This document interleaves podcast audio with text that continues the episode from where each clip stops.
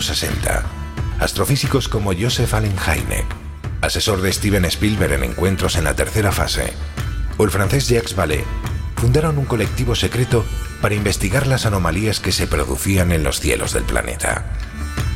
La conclusión a la que llegaron es que la ciencia, en muchos casos, no podía explicar lo que estaba sucediendo. Aquel colectivo fue conocido como el Colegio Invisible.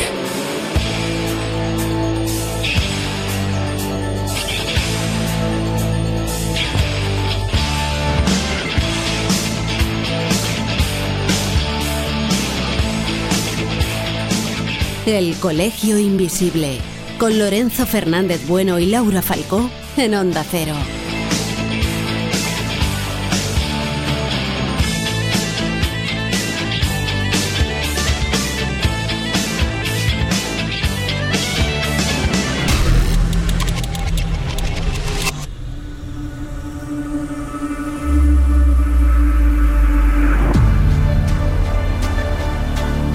Castillos son lugares en los que a lo largo de los siglos se han condensado emociones de todo tipo. Tradiciones, asesinatos, conspiraciones, asedios y mucha muerte, que en ocasiones se agarra con fuerza a sus gruesas paredes de piedra. En España existen viejas fortalezas y palacios en los que ocurren cosas, ¿cómo decirlo?, extrañas. Hoy vamos a recorrer algunos de ellos para comprobar que la razón en estos casos se enfrenta a la palabra de los testigos, personas que un maldito día se han enfrentado a algo para lo que no tienen explicación y que les ha cambiado la vida para siempre. Iniciamos viaje.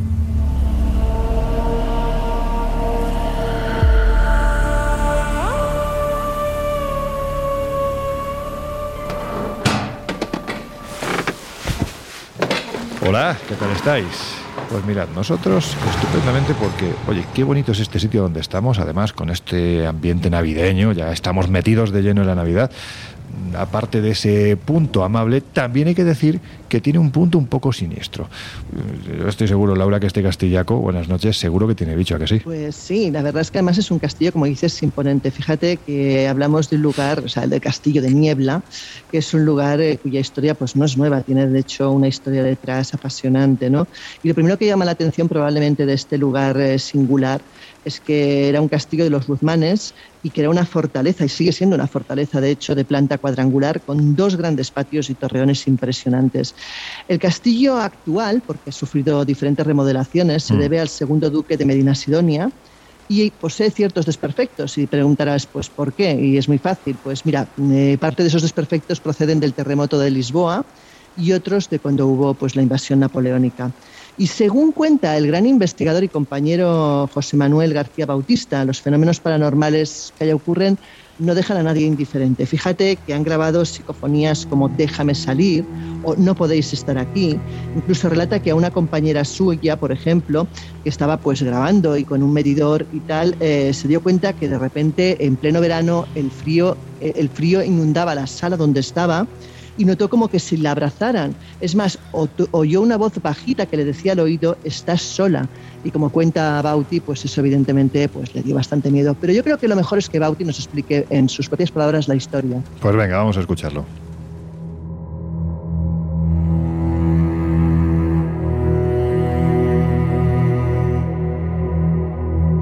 En el Castillo de Niebla realizamos una investigación este pasado verano y la verdad es que tuvimos resultados bastante sorprendentes. Teníamos el testimonio de aquellas personas que decían haber sufrido, haber vivido hechos paranormales en el interior del mismo. Dos lugares fueron los marcados para investigar. El primero, pues el más evidente, la zona de las mazmorras, la zona en la que se tenían los prisioneros y donde es muy curioso porque estando en aquel mismo punto, lo que pudimos captar son sonidos de cadenas y como de aparataje, como de sogas, que pudieran haber servido para torturar a las personas que allí estaban. Y voces, voces psicofónicas que decían dolor, dolores, miedo, muerte, tortura y que pudiera estar relacionado obviamente en las mazmorras con las penurias que hizo pasar la Inquisición a aquellos desdichados que pasaron sus últimos días precisamente en este lugar y que habrían dejado una huella psíquica que ahora en la actualidad, siglos después, se está manifestando en su interior. Otro punto interesante a la hora de investigar dentro del castillo de Niebla fue en las almenas y a pie de muralla, a pie de torre, porque allí es donde dicen que se aparece una dama de blanco que no deja de ser sorprendente porque el estereotipo se corresponde precisamente con la típica aparición, pero que en este caso se le ha llegado a poner nombres y apellidos. Elena Wichow, que fue la esposa del cónsul británico en Sevilla. Además, en este mismo lugar captamos bajadas importantes de temperatura cifradas hasta en 12 grados con tecnología de alta precisión, también pisadas que se originaban delante nuestra e incluso una voz, una voz bajita que decía una frase como estás sola o creemos entender que dice estás sola.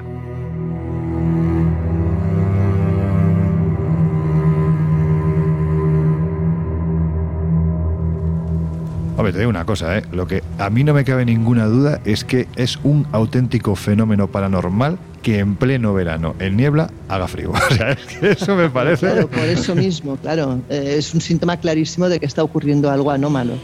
Bueno, Jesús eh, y Josep, buenas noches. ¿Cómo Muy estáis, compañeros?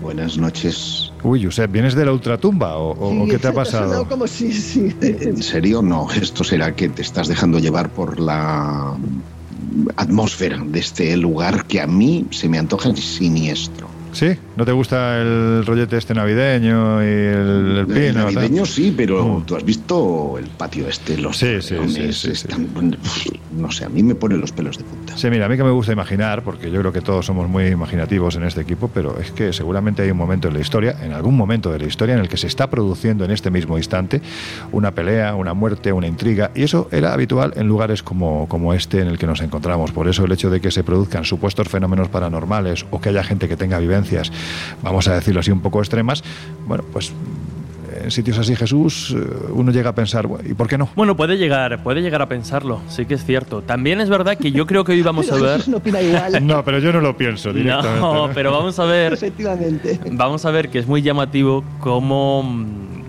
las diferentes leyendas que vamos a ir comprobando en los diferentes castillos, muchas se dan la mano, ¿no? Vemos que existe una tradición de determinadas leyendas similares entre castillos alejados a, a muchísimos kilómetros de distancia, incluso que han pertenecido a culturas o han estado bajo el mando de, de personas diferentes. Y existe esa tradición y a mí, desde luego, me llama, me llama muchísimo la atención. Vamos a ver, por ejemplo, que, que, mm, las leyendas de amor asociadas al suicidio de una dama, de una mujer que se tira desde la torre de- del castillo y luego el amado se suicida, se repite mucho en, en- o se repite como patrón en, estos, en todos estos castillos.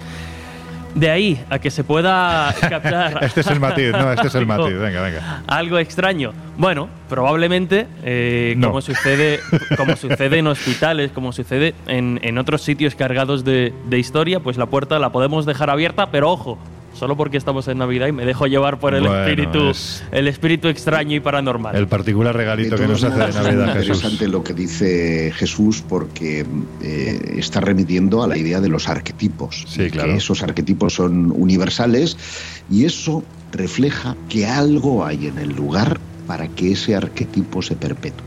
Luego, lo que siempre decimos aquí en el colegio, toda leyenda tiene un pozo de verdad. Ahora hay que averiguar cuál es la verdad de cada uno. Bueno, cuando se repite ese arquetipo, habrá quien te diga, dentro de la antropología más pura y más dura, que, por ejemplo, si en el pasado había quien le daba por hacer pirámides en diferentes partes del mundo, sin haber tenido una coincidencia física e incluso cronológica entre aquellos que las hacían, es porque el ser humano en su paleocerebro tiene una serie de iconos, de símbolos, que de una forma u otra le llevan a pensar en alimentación, le llevan a pensar en divinidad y en este caso la pirámide sería algo así. Bueno, pues dentro de esos arquetipos, vete tú a saber si en lugares como estos no se despiertan determinados símbolos. hacer balconing, por, eh, hacer balconing, por, poner, un ejemplo. ¿no? En fin, yo creo que esto es una estupidez, sinceramente, desde mi punto de vista, y dicho con, toda, con toda la amabilidad del, mundo, porque sí creo que cuando... cuando, el río suena, agua lleva. El río pues suena, eso. Agua, lleva. Bueno, pues es decía, no añadía... paleo cerebro y lo que tenemos es paleto cerebro, que también puede ser. ¿eh? Cuando la psicofonía suena, hay... algo hay, algo hay. Si la portadora es el río...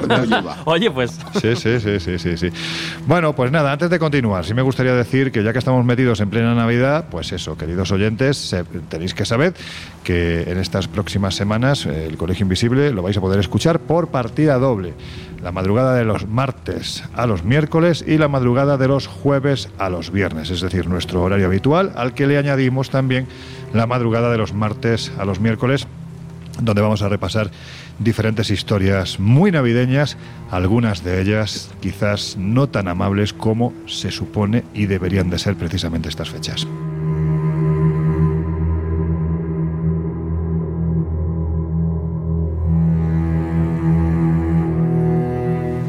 ¿Y si aprovechamos la tesitura y contamos historias de terror sobre castillos, historias inquietantes? Leyendas, de hecho. ¿Y, quién empieza?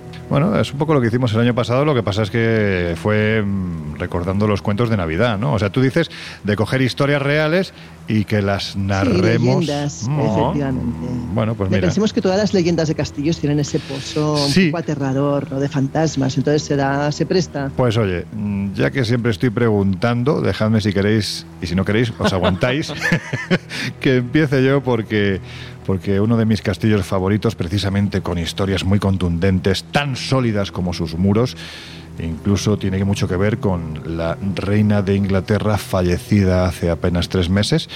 Mm, bueno, pues eh, seguramente ha sido, de hecho, ella misma protagonista de alguno de los sucesos que han ocurrido en su interior.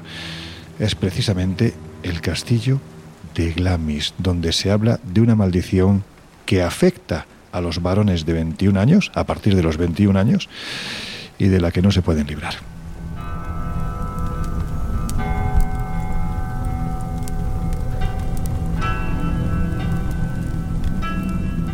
Escocia, qué país.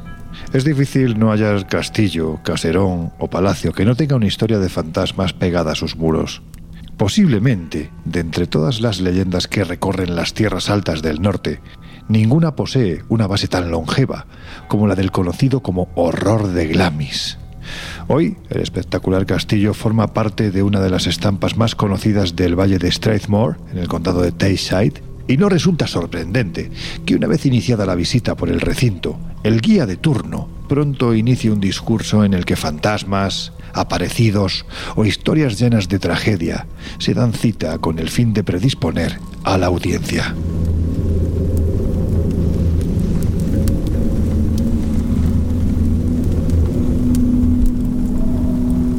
No en vano el castillo se encuentra en el corazón de un triángulo ciertamente bíblico. Las aldeas de Jericó, Zoar y Pandaran, en lo que los habitantes de la región todavía hoy entienden como una especie de amuleto para protegerse de los malos influjos que parecen destilar del interior de la fortaleza. Porque están convencidos de que siglos atrás Dios decidió castigar la soberbia y el exceso con el que los antiguos miembros de la casa de los condes de Strathmore dirigieron sus vidas.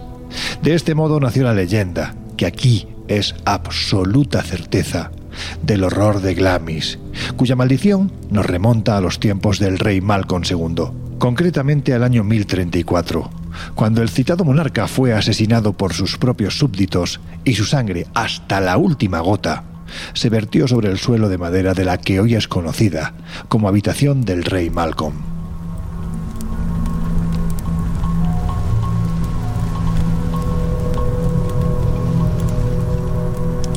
Ya os habréis imaginado que pese al paso del tiempo, y a que el entarimado ha sido cambiado en sucesivas ocasiones, la mancha de sangre aún continúa en los aposentos reales, tan brillante como el primer día. La cuestión es que si existe o no una maldición, no se manifestó hasta el siglo XIV cuando el rey Roberto II dejó en herencia el castillo de Glamis a la familia Lyon, primeros señores de estas tierras. La tradición asegura que Sir John Lyon custodiaba en su anterior residencia, la mansión de Fort Biot, un sagrado cáliz que jamás debía de abandonar el lugar, pues de lo contrario, la maldición que guardaba caería sobre la familia. Estos, que debieron de ver más confortable el castillo real que su antigua mansión, no dudaron a la hora de cambiar la residencia, haciendo caso omiso de lo que dictaba la leyenda. Así, tiempo después, Sir John murió durante un duelo, dando pie a que la historia maldita de esta familia comenzara a caminar.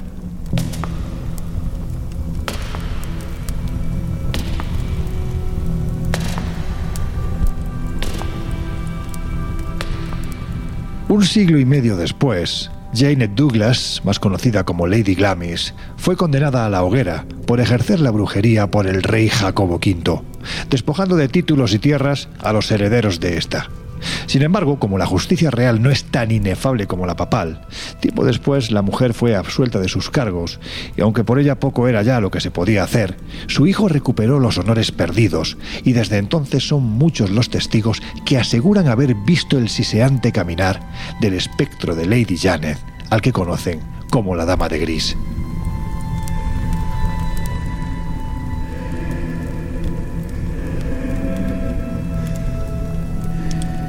No obstante, si hubo un personaje peculiar en esta no menos singular historia, ese fue Sir Patrick, tercer conde de Strathmore. En el siglo XVII fueron muy célebres las correrías de este personaje, llevando una vida, vamos a decirlo así, licenciosa, que sin embargo no ensombrecería su reconocida generosidad para con sus vasallos. Ahora bien, sobre él caen dos pasajes a cual más siniestro. Por un lado, se asegura que mantuvo oculto durante años, encerrado en las habitaciones del viejo castillo, a un hijo bastardo que mostraba deformidades irreversibles. Y por otro, y aquí posiblemente nos sumerjamos en el terreno de la leyenda, que para librar a su hijo de tanto sufrimiento, decidió jugar una partida a las cartas con el mismísimo diablo.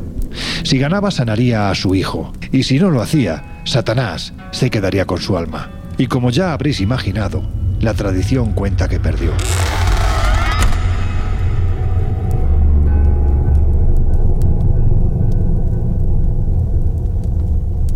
La historia del lugar es larga y con muchos recovecos, así que simplemente añadiré que es habitual, siempre según los testigos, observar la presencia de un espectro al que llaman Jack el Corredor.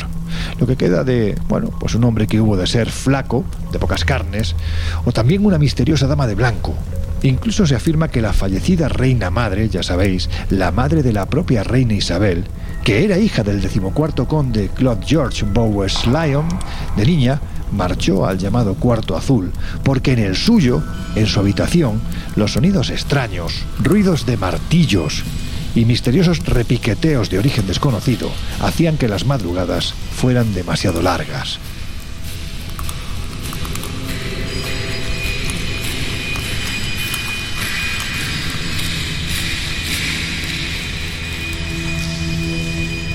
Todavía no se sabe a ciencia cierta a qué se refiere la tradición cuando habla del horror de Glamis, porque las historias de aparecidos, de espectros o de damas que penan su dolor quedan en un segundo plano cuando se habla del mismo. Hay quien asegura que el horror no es más que la maldición que cayó sobre la familia cuando se descubrió lo que estaban haciendo con el niño deforme, al que mantenían oculto y encerrado entre las cuatro paredes de su habitación y los que se mueven en las procelosas aguas de la leyenda aseguran que la historia es el resultado de esa misteriosa partida de cartas que acabó por ganar el diablo y que condenó a Sir Patrick y a todos sus descendientes. Sea lo que sea, lo cierto es que es transmitido desde hace generaciones a los miembros varones, más concretamente a los primogénitos, herederos del título, cuando estos cumplen 21 años. No en vano el decimotercer conde de Strathmore Claude Bowes Lyon aseguró en una ocasión a un amigo curioso con esta historia que si pudieras adivinar la naturaleza del secreto, te pondrías de rodillas y agradecerías a Dios que no fuera tuyo.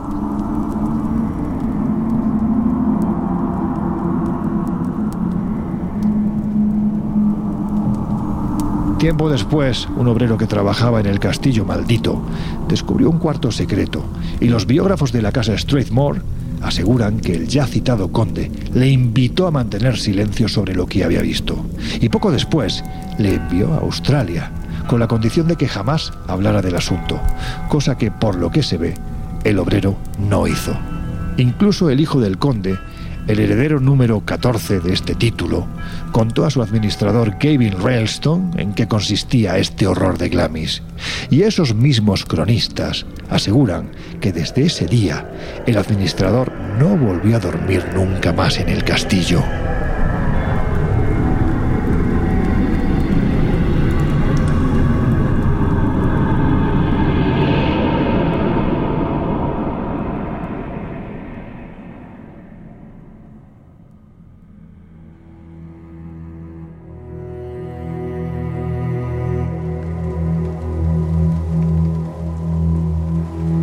Jesús no sé si tú has estado, pero Laura sí sé que ha estado. Josep creo que también estuvo cuando fuimos a Escocia en el castillo de Glamis, que es una auténtica maravilla, ¿verdad? Sí, sí, y además eh, ahí que me desvirgué en plan fenomenológico, porque en la capilla tuve oportunidad de ver eh, cómo inexplicablemente se cerraba esa ventana.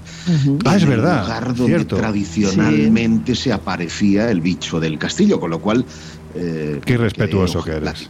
Es muy respetuoso, es, es la señora, la dama, de, la dama de verde, hombre, el bicho. De todas maneras, no solamente allí, o sea, os recuerdo que llevábamos máquinas, las máquinas saltaban por todo el castillo, o sea, era un festival aquello. Además es que hay que decir... Es un castillo, sí. Hay que decirle ahora, ¿verdad? Que es que es muy curioso porque, claro, quizás la concepción que tenemos en España de, bueno, imagínate, eh, me voy a mi tierra, Jaén. Sabéis que en el Parador hace mucho tiempo que hay quien habla de una habitación donde podrían pasar ciertas cosas. Yo, sinceramente, ojalá en el parador de Jaén, y es mi tierra y la mentalidad es muy abierta, ojalá nos dejaran entrar con los cacharritos. Mira que yo no soy muy partidario nunca de estos cacharritos, pero bueno, para hacer esas experimentaciones. Porque es que en Escocia, da igual donde vayas, es que no tienen ningún problema. Además, los propios dueños te acompañan para ver qué ocurre, qué sale, si realmente se comunica su antepasado o no. Es increíble, ¿no? La, forma de ver este tipo de temas en, otros lugares del planeta con respecto a Escocia, ¿no? En general, la cultura anglosajona es muy dada. Y digo anglosajona porque también quiero englobar incluso Estados Unidos, es muy dada a, no solo a creer, sino a regocijarse en estos temas y a sacarles un provecho además que nosotros no sabemos teniendo igual los, la misma cantidad de lugares pues con historias y con leyendas. ¿no? Y es verdad que en la cultura inglesa y en la cultura americana está pues el saber generar eh, atracciones turísticas incluso de toda esta fenomenología. Mm. Aquí hemos sufrido de alguna manera el legado del catolicismo más recalcitrante, que es el que convirtió en tabú todas estas cosas porque se asociaron obviamente a fenómenos eh, diabólicos. ¿no? Pero en la medida en la que la sociedad española también ha ido progresando y ha ido cultivándose, no deja de ver en estas cosas una raíz antropológica y es ahora cuando se le está intentando eh, encontrar una un beneficio, llámale turístico, llámale eh, morboso, porque mm. de todo hay en la viña del Señor, que atrae a visitantes a esos lugares que de otra forma, pues eh, única y exclusivamente se hubieran fijado en la cuestión eh, o el punto de vista histórico.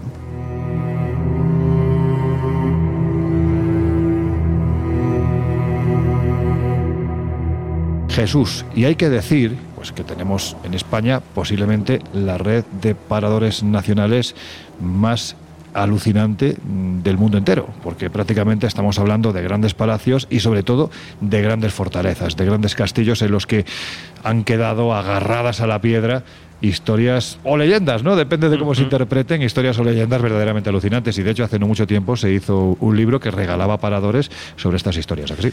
Pues sí, un libro que, que efectivamente regalaba ya la, tirada como tal física se agotó porque estaba muy limitada a un número concreto y hace algunos años, pero mm, si os parece podemos compartir directamente en redes sociales, en las redes del colegio, el enlace para que todo aquel que quiera pueda descargar ese libro en, PDF.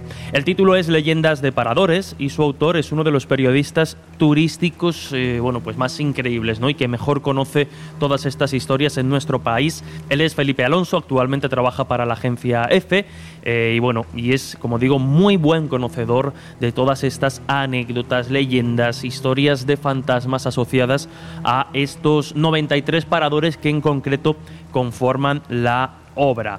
Como digo, nos encontramos anécdotas, historias, leyendas populares asociadas a monstruos, fantasmas, espíritus, reyes, princesas, en fin, una, mm, un catálogo de, de, historias fascinantes que recorren toda esa galería de leyendas. Hoy nos estamos centrando por la temática del programa en las más sobrenaturales y en mm. las más fantasmales, que también pueden y aparecen en el libro, pero recorre un catálogo de, de historias y anécdotas únicos. Así que si os parece, lo compartimos en las redes del colegio para que todo aquel que quiera, oye, darse una visita de lo más curiosa por esta galería de, paradores pueda hacerlo. Pues ya lo sabéis, tenéis lectura para esta Navidad, al calor del fuego, además que estas historias parece que se disfrutan un poquito más.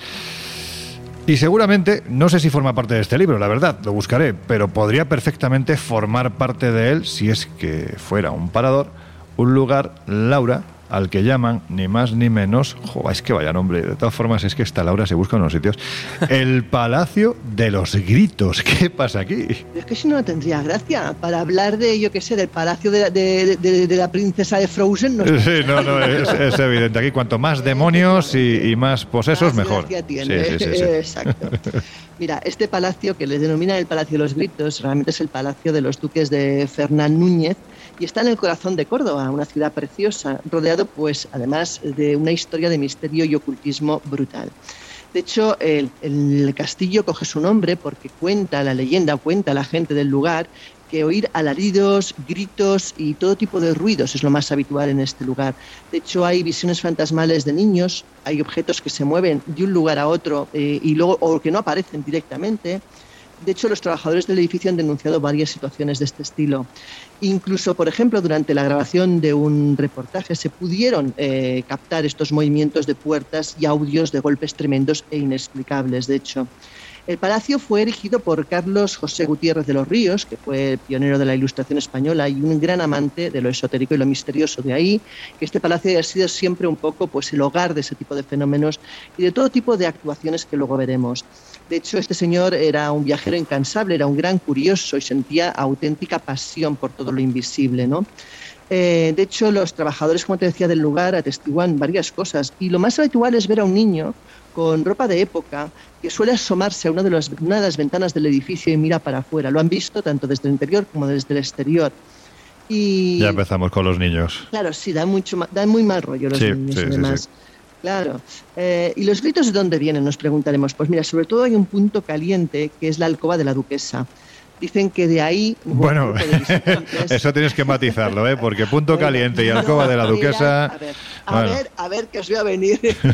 Eran gritos de terror, alaridos, no orgasmos. Vale, no, no, yo no digo nada. Sí, eso, eso lo dicen las psicofonías, ¿eh? Eso lo dicen las psicofonías.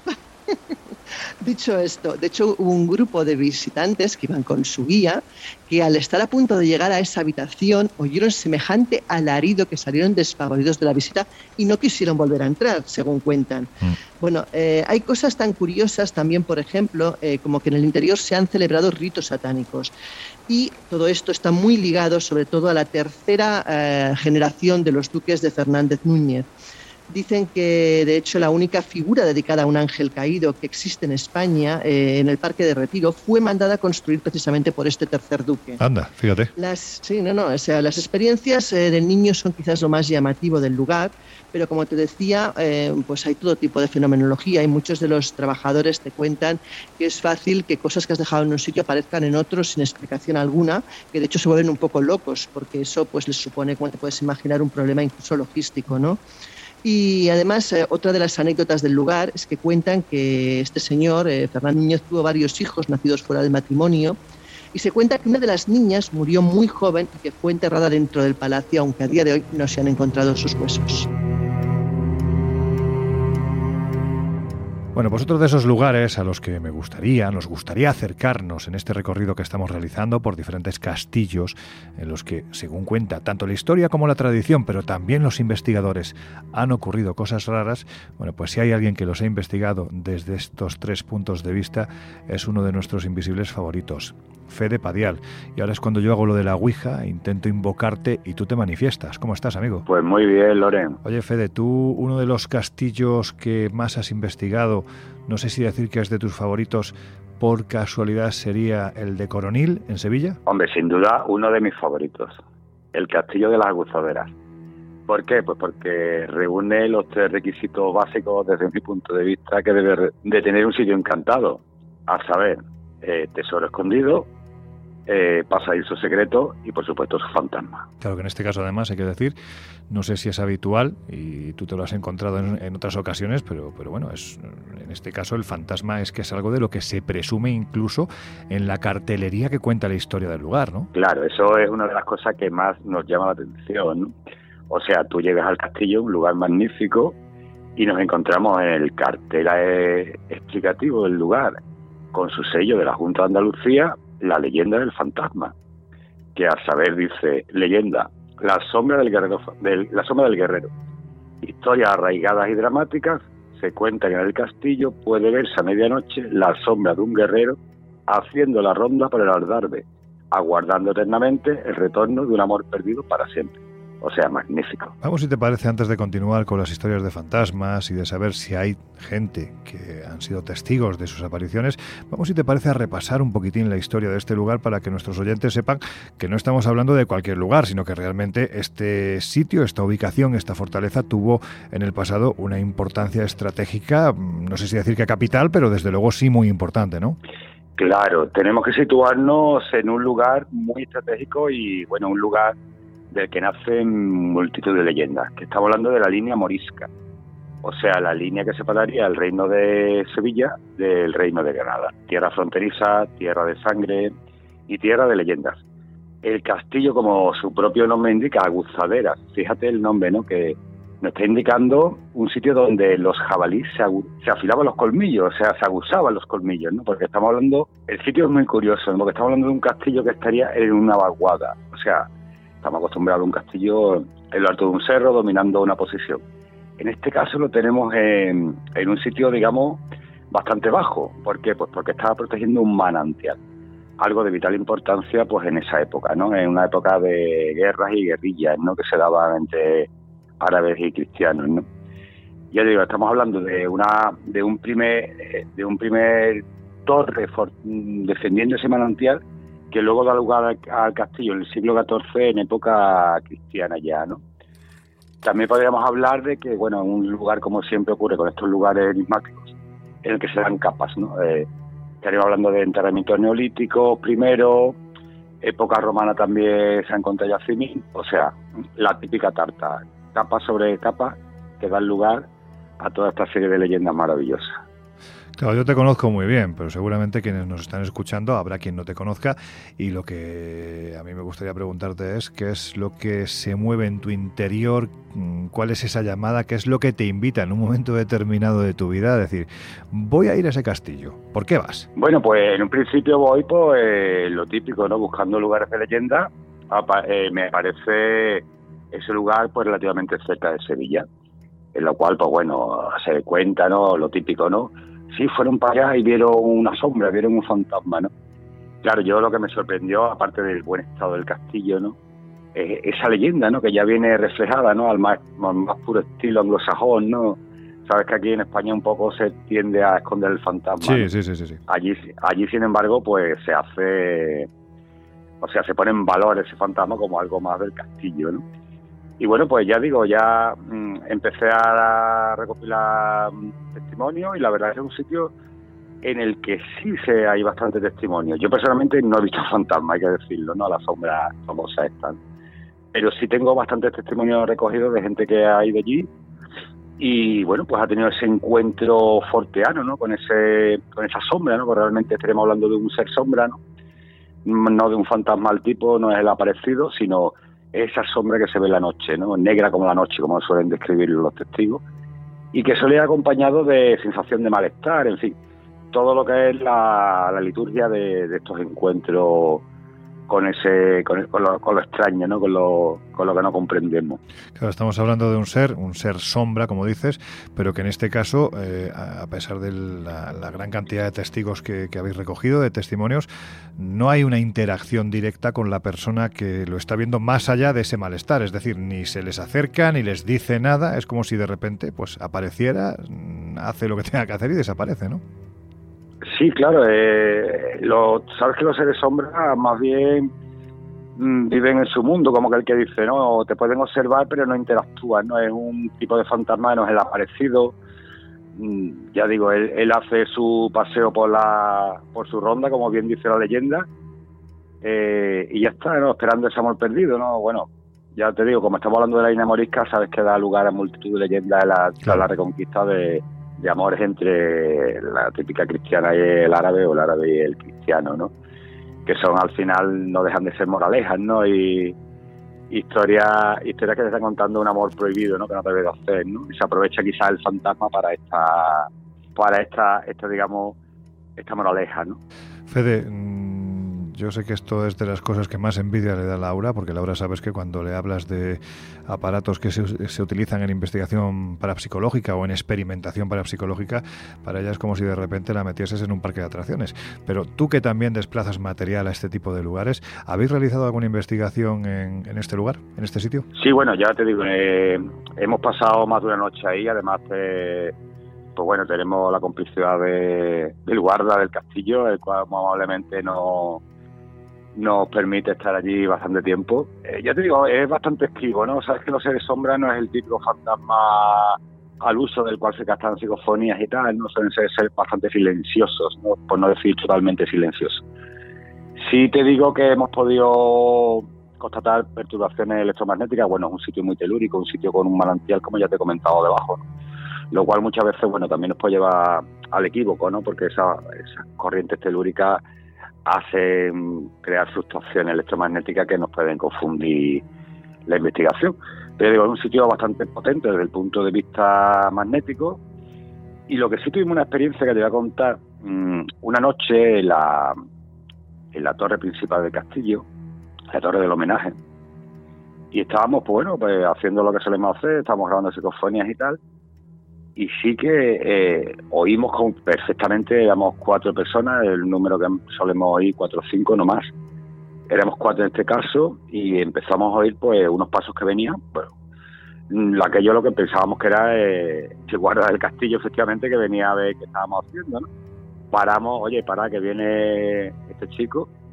Y claro, sentimos perfectamente los pasos, cómo llegaban hasta la puerta de la torre nosotros esperando ver aparecer al Señor y bueno, pues allí no había nadie, ¿no? Sorprendentemente no había absolutamente nadie, ¿no? Fue algo que nos sorprendió bastante porque ya digo, no pensábamos ni en fantasmas ni en la sombra ni nada, simplemente en una persona física. Claro. Porque ya te digo que escuchábamos los pasos perfectamente, ¿no? Los cuatro, ¿no? Y, bueno, pues aquello la verdad que fue bastante sorprendente, ¿no? Personalmente te digo, creo que los seres sombras, el rastro más allá de, de ese contacto visual suele ser nulo bastante en la mayoría de los casos. ¿no? Fede, no hay posibilidad, yo pregunto, ¿eh? ya sabes que, que en este caso aquí jugamos con muchos papeles, los que realmente lo tienen todo muy claro y los que como yo, bueno, pues que tenemos todavía nuestras dudas, ¿no? Con respecto a este tipo de fenómenos. No hay posibilidad de que en los testimonios que has recogido o incluso lo que cuentan las crónicas se trate de algún equívoco, es decir, que realmente la percepción en un momento determinado por el lugar, por la oscuridad, por, el propio, por la propia historia de, este enclave, pues haya llevado a los testigos a confundirse o realmente desde tu punto de vista, más allá de las confusiones que sí se han podido dar en alguna ocasión, hay algo más. Hombre, lógicamente la sugestión va a jugar un papel clave, ¿no? Si vamos a un lugar en grupo a buscar fantasmas, cualquier cosa va a ser un fantasma, eso lo tenemos más que claro. Personalmente, yo personalmente creo que estos enclaves que durante tanto tiempo guardan la leyenda, algo tienen, ¿no? O sea, mm, por algo está esa leyenda, eh, no va a ser algo baladí. Y yo sí creo que ahí se da un tipo de fenomenología que, bueno, pues lógicamente como no la comprendemos ni, ni la entendemos, pues pasa a ser parte de esos fenómenos forteanos y de esa, de esa incertidumbre que nos corre y que buscamos, ¿no? Ese contacto con, ese otro lado o, en este caso con lo que sea, ¿no? Dimensional, no lo sabemos, la verdad es que no lo sabemos, siempre estamos con, con ese muro, ¿no? Pero yo sí creo que este sitio en particular sí tiene algo. ¿El qué? Pues claro, no lo sé, si no estaríamos hablando de otra cosa, Pero, bueno, precisamente por eso, sí. Precisamente por eso seguimos buscando respuestas. Las preguntas se hacen porque faltan respuestas todavía que contestar. Como a nosotros además nos encanta ponernos en manos de gente que, cuenta estas historias de primera mano, como haces tú, pues eso, vamos siguiéndote el rastro, la pista, y, te volvemos a convocar para, futuros colegios invisibles porque, como hemos dicho, eres uno de nuestros investigadores y, también de esta familia que se está juntando alrededor del programa de los imprescindibles. Así que, Fede, muchas gracias por atendernos y, pues eso, que las investigaciones sigan fluyendo porque sé que a ti esto de investigar en estos sitios te encanta. Muchas gracias a ustedes.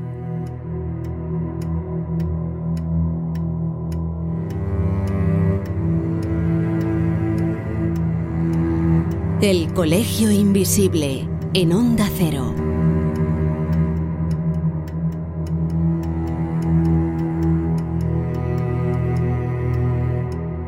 Bueno, yo sé que esto en cierto modo es abusar, pero me vais a permitir que de una forma u otra me pueda acercar a otro de esos castillos en los que tuve la oportunidad de ir hace ya muchos años y que me marcó de una forma especial, primero por lo apartado que está en mitad de un bosque, Segundo, porque no es una fortaleza en el sentido estricto de la palabra, es decir, no hay una posición de defensa, en, eh, bueno, pues porque haya una frontera cerca, sino que realmente está en un sitio bastante extraño. Y en tercer lugar, porque la edificación de este, de este castillo fue realizada para protegerse de algo que había en su interior. Estamos hablando del castillo de Houska, concretamente en República Checa, donde además tuvimos la oportunidad de acercarnos hace ya mucho tiempo con compañeros y amigos viajeros del Colegio Invisible y de la revista Año Cero y disfrutar de una de esas historias en las que se mezclan nazis, eh, castillos con una apariencia muy siniestra, rodeados de bosque y la siempre eterna en estos casos, figura del diablo. Allí estuvimos con dos queridos invisibles a los que tuve la oportunidad de contar qué era lo que ocurría en este lugar. Os estoy hablando del actor Dani Rovira y también del monologuista Tomás García. Vamos a escucharlo.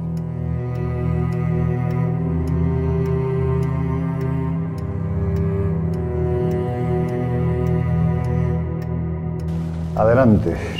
Vaya patio, ¿no? Como un ojo patio, Mira, os puedo decir que este castillo a mí me da muy mal rollo. Es un sitio raro, raro, raro. Primero, es un castillo del siglo XIII, de los más antiguos que hay en la República Checa. No está cerca de ninguna frontera, no está cerca de ninguna ruta comercial. No hay agua, que era fundamental en el pasado a la hora de construir, pues eso, ¿no? Un, un edificio de este tipo que tenía una función defensiva. Y lo más interesante es que el sistema defensivo no está de puertas para afuera, sino que está en este patio. Es decir, nosotros ahora mismo no tenemos en este patio capacidad de subir a la primera planta. La sensación que da es que fue construido para protegerse no de algo que venía de fuera, sino de algo que estaba aquí. Y mi pregunta es, si sabían que algo había aquí, ¿por qué construyen aquí este castillo? Para tapar precisamente ese lugar siglo IX, antes de que estuviera el castillo, aquí había un fuerte. Y durante la construcción del mismo se resquebrajó la roca sobre la que se sitúa Houska.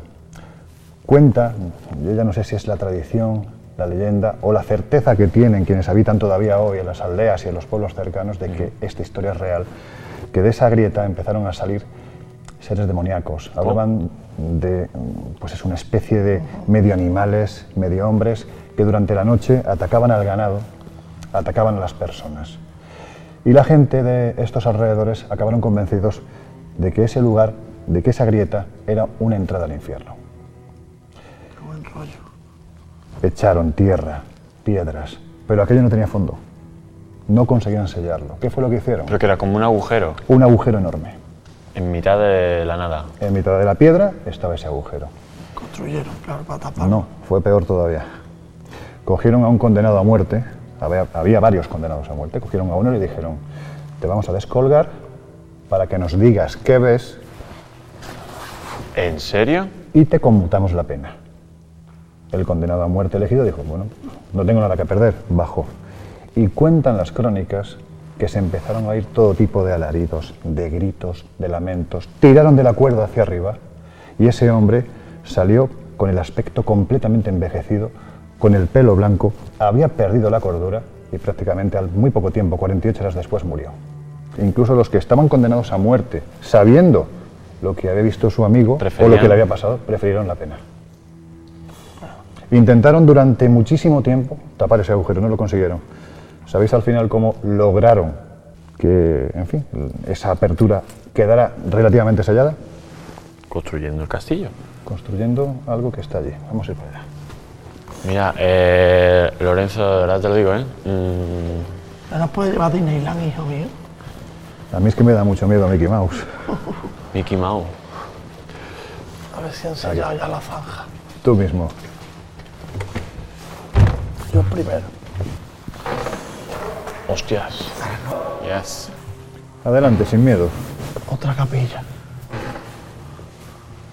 Ostras. Y. Bueno, pues mirad. Como echaban tierra, echaban piedras en esa grieta de la que salía, salían aquellas criaturas, determinaron finalmente colocar cuatro capas de piedras, piedras muy grandes, en este mismo lugar. Y encima construyeron esta capilla gótica. La forma de tapar la entrada al infierno es precisamente combatiéndola con la religión. Esta capilla es muy extraña. Las pinturas que veis son de las más antiguas de Europa, son del año 1400. Y hay representaciones de todo tipo, los ángeles, Cristo, los apóstoles, pero hay dos concretamente que son muy especiales. Esta que tenéis aquí detrás, San Miguel matando al dragón. El dragón sabéis que simbólicamente siempre es la representación del demonio. Pero hay otra que no tendría que estar aquí, mucho menos en una capilla religiosa, en una capilla católica, que es esta que tenéis aquí delante. Ahí vemos a una criatura mitológica, Hostia, es un centauro. un centauro o una centaura, O una centaura. que está apuntando con su flecha a un ser humano. ¿Qué mano utiliza? La derecha para coger el arco y la Como si izquierda. fuera zurda. Exactamente. ¿Y qué quiere decir eso? Que los zurdos eran los del demonio. En la Edad Media, los zurdos eran los sicarios del demonio.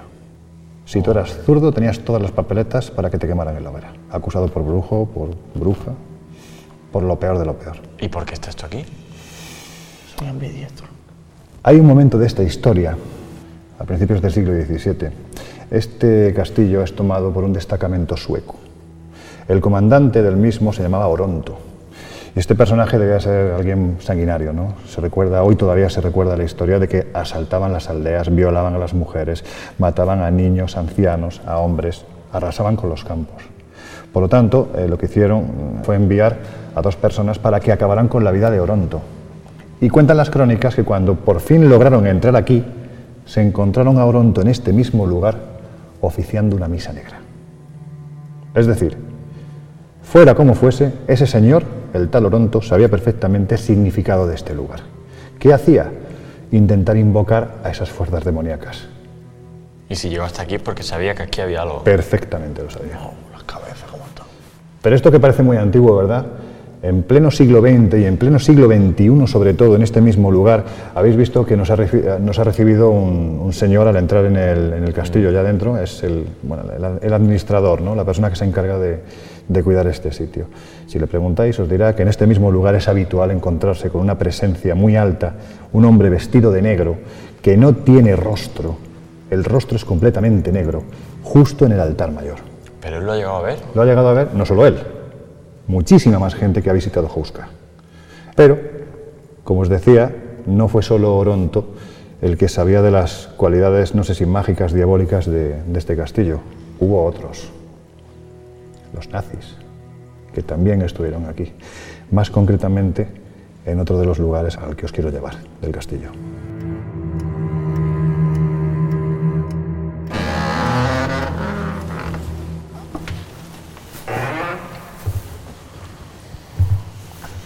Veis que está todo lleno de demonios. Hostia, ¿eh? O sea... Uf, qué mal rollo, esto sí o sea, que ese hace ma- todo. el, huma- el humano también pone de su parte, ¿eh? A la hora de ornamentarlo. Mira, La verdad que es terrorífica la... O sea, eh, perdóname, esta entradita... es la boca del infierno. Hombre, la, puerta, sí, la puerta al Imaginarium no es, desde Claro. luego. Vamos para abajo. Adelante. Cuidado con la cabeza. Cuadra. Sabéis que se decía que los nazis tenían un pie en la Atlántida y un pie en tierra firme.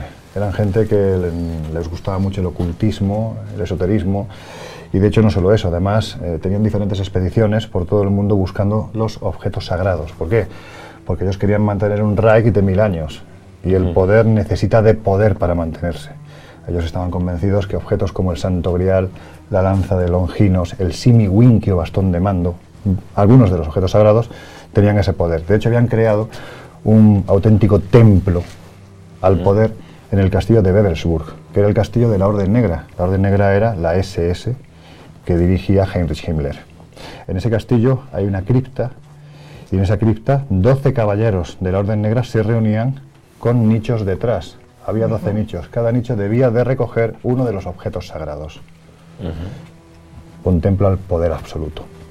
Y aquí se dice que estuvieron experimentando con la intención de despertar, y no solo eso, sino de controlar también las fuerzas diabólicas que supuestamente hay aquí debajo. Madre de Buen rollo. De hecho, fue un lugar de conocimiento porque aquí trajeron libros de Hamburgo, libros considerados malditos, ¿no? De Hamburgo y de Berlín para evitar que fueran destruidos. Este castillo se convirtió durante un tiempo en un lugar donde había libros de paganismo, de nigromancia, de astrología, libros de masonería, libros de judaísmo, es decir, todo ese conocimiento que ellos se habían ido recopilando por diferentes partes del mundo. Yo aquí no me atrevo a pasar una noche. Solo, desde luego que no. Yo tampoco, ya te lo digo. Y aquí menos. Sí, yo porque estoy con vosotros y el equipo y... Pero, hostia, dices tú, te reto a que pases la noche aquí solo. No, ¿eh? Y no, no solo soy una persona miedosa, ¿eh? Pero, hostia, es que aquí hay, ¿no? el, por Hay mala vibra, ¿verdad? Sí, Si tienes demonios... Sí, o sea, que, que ya no solo la mala vibra que, es, que tiene, sino como que encima está hecho de manera que que esto es en la mano del hombre, ¿no? De repente hay como estatuas de demonios por todos sitios, de, no sé, esto un, y luego que estamos como más cerca de la grieta, ¿no? De la que tú mm. me hablas, que, joder, con la grieta. Pues si te cuento lo último que... No te lo cuento, ¿no? no. Sí, no, tú cuéntalo, sí, total. Eh, como mi madre dice, para poca salud ninguna. Los palominos ya están asegurados. Pues la poca salud fue la de quienes se encontraron aquí. Se sabía que los nazis experimentaban incluso con personas.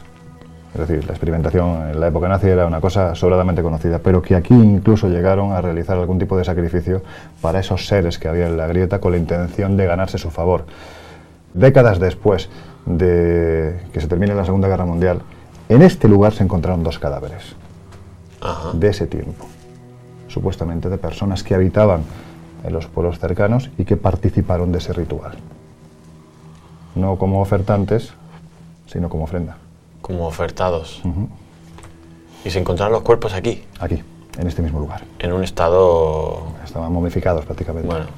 Prácticamente. Entonces yo creo que llegados a este punto, como digo yo siempre, casi lo mejor es que nos vayamos de aquí, ¿no? Pues... Sí, yo creo que ha escuchado un ratito. Sí, vámonos porque esta gente se querrá dormir, ¿no? Vamos. Esta familia querrá descansar. Esta familia se querrá acostar. Y yo creo que ya hemos retado demasiado, me da la sensación. Sí, Por si acaso, que a verlas dicen que hay las, así que vámonos mejor. vámonos. Es que me da cosa hasta tocar eso mucho. Si yo me quedo aquí a dormir, sería la primera vez que querría madrugar de mi vida. Para irme.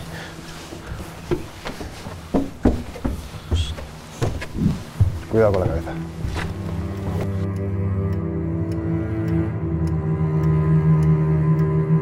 Bueno, pues os dejamos unos segundos con nuestros compañeros de los servicios informativos de Onda Cero Radio.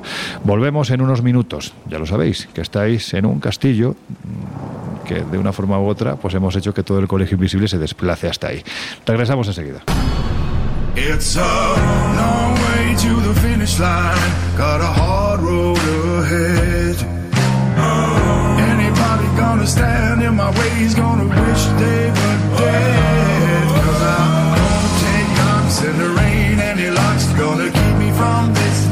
En unos minutos volvemos a abrir las puertas del colegio invisible en Onda Cero.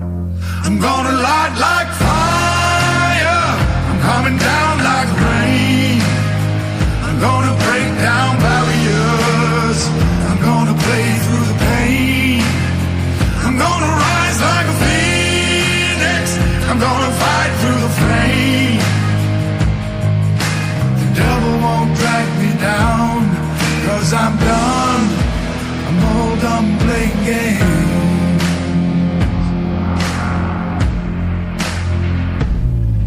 I don't know when the job will be done And the way isn't clear.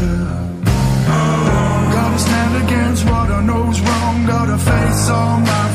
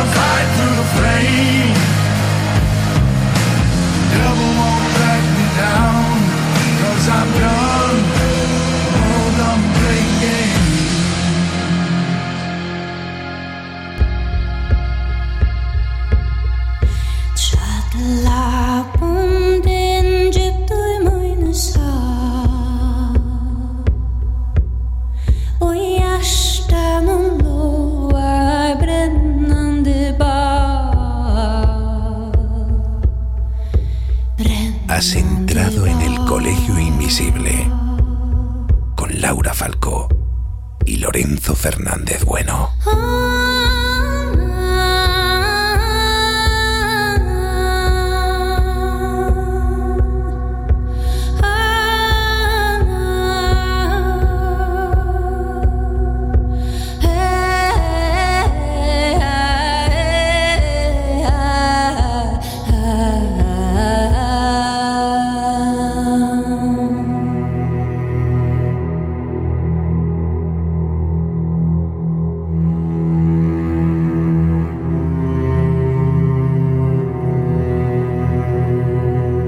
Que ya estamos de vuelta. Si te acabas de incorporar al Colegio Invisible de hoy, que sepas que te estamos hablando desde el interior de un castillo, bueno, muy ambientado en pues lo que son lógicamente estas fechas navideñas, pero también muy ambientado en lo referente, en lo relativo a las apariciones un poquito misteriosas y a fenómenos paranormales que, según cuentan las crónicas, desde hace décadas, quién sabe si siglos, se producen en su interior.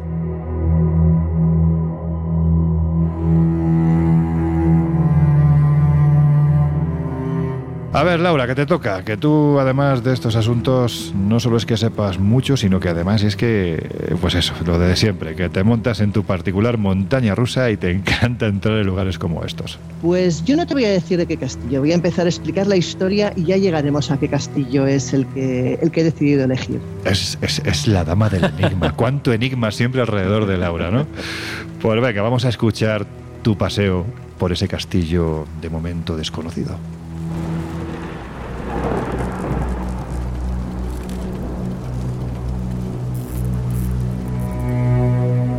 Pues yo os voy a hablar de un castillo muy especial, el castillo de Frankenstein en Alemania. Se cuenta que la palabra Frankenstein en alemán significa la piedra de Frank, y eso llevó a pensar que quizás los primeros habitantes fuesen la familia Frank, pero no fue así. Los primeros en adoptar el nombre fueron los hijos de Konrad Rein, que fue quien construyó el castillo en 1252. También se hicieron estudios donde se encontró que bajo el castillo actual yacen las ruinas de un castillo anterior que data de la Edad del Bronce. Se sabe que en 1363 el castillo fue dividido en dos partes, ya que la familia tuvo una gran batalla legal entre sí y esa fue la única solución que pudieron acordar. Posteriormente una de las familias volvió a recuperar el poder y el castillo volvió a ser un único ente, además de que se modernizó. Fue en 1662 que la propiedad se vende al conde Hesse-Darmstadt Ludwig XVI, pero desde entonces nunca más volvió a ser utilizado como residencia señorial y, debido a eso, cayó en ruinas. Cuentan también que durante la época de la fiebre del oro se realizaron varias excavaciones en los alrededores de la fortificación, ya que había la absurda creencia de que se había enterrado cerca del lugar un botín que pertenecía a alguna antigua familia de la nobleza. Más tarde, el lugar se convierte en el punto de reunión de las brujas, ya que existe la firme creencia de que las piedras del lugar poseen un fuerte magnetismo que dataría de la época de los asentamientos celtas.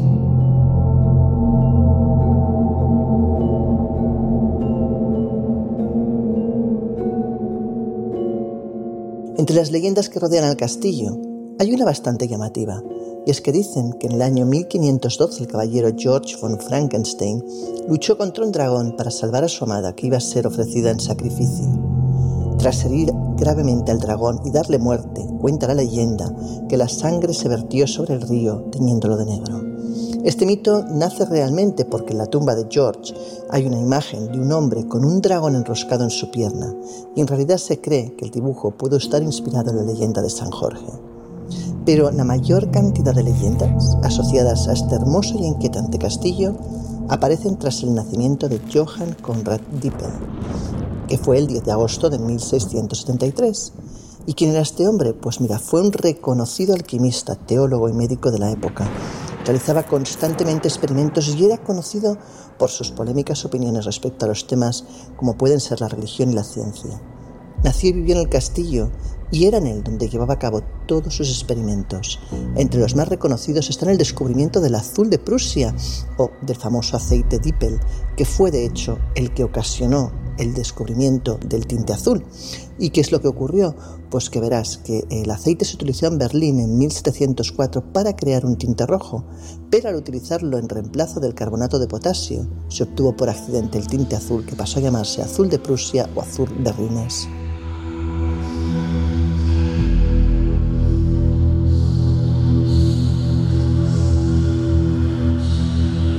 Como todo alquimista de la época, se cuenta que lo que sobre todo buscaba con ahínco era el elixir de la vida y también la piedra filosofal. Todos los extraños e inquietantes experimentos que llegó a realizar este hombre hicieron además que el pueblo comenzase a tener serios rumores sobre cuál era la realidad de este individuo y qué hacía allí. Cuenta la historia que en una ocasión una de las torres estalló, destrozándola por completo tras una enorme explosión se ha llegado a pensar que quizás el alquimista estaba experimentando con nitroglicerina, algo imposible, porque tal y como sabemos, no existía todavía en aquella época, pero nunca se averiguó cuál fue la causa de tal deflagración. Entre las leyendas más populares que rodean a este controvertido personaje, existe una que destaca sobre las demás, y es aquella que cuenta que buscaba un aceite que prolongase la vida, y para ello comenzó a robar cadáveres de los cementerios cercanos y a utilizar los órganos para crear aceites y ungüentos que luego vendía a los lugareños, afirmando que poseían cualidades prodigiosas.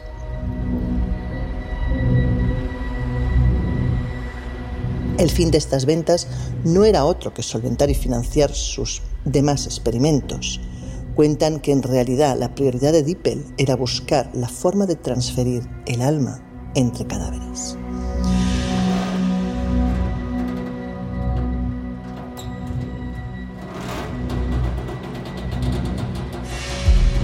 Se dice también que Dippel continuó creando diferentes sustancias, diferentes aceites, y que muchos de los cuales eran probados por él mismo, porque creía ciegamente en sus cualidades y trataba de mejorar la receta. Su muerte acontece finalmente como resultado de una de esas catas, una mezcla que para su desgracia se volvió letal.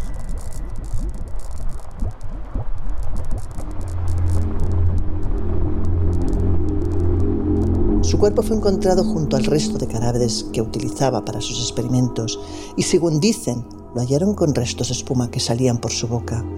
Otra de las explicaciones que se dio tras el suceso fue que Dippel en realidad vendió su alma al diablo para vivir eternamente y que el demonio, cuando vino a arrancársela, al sacarla por la boca, le produjo accidentalmente la muerte y de ahí la extraña espuma.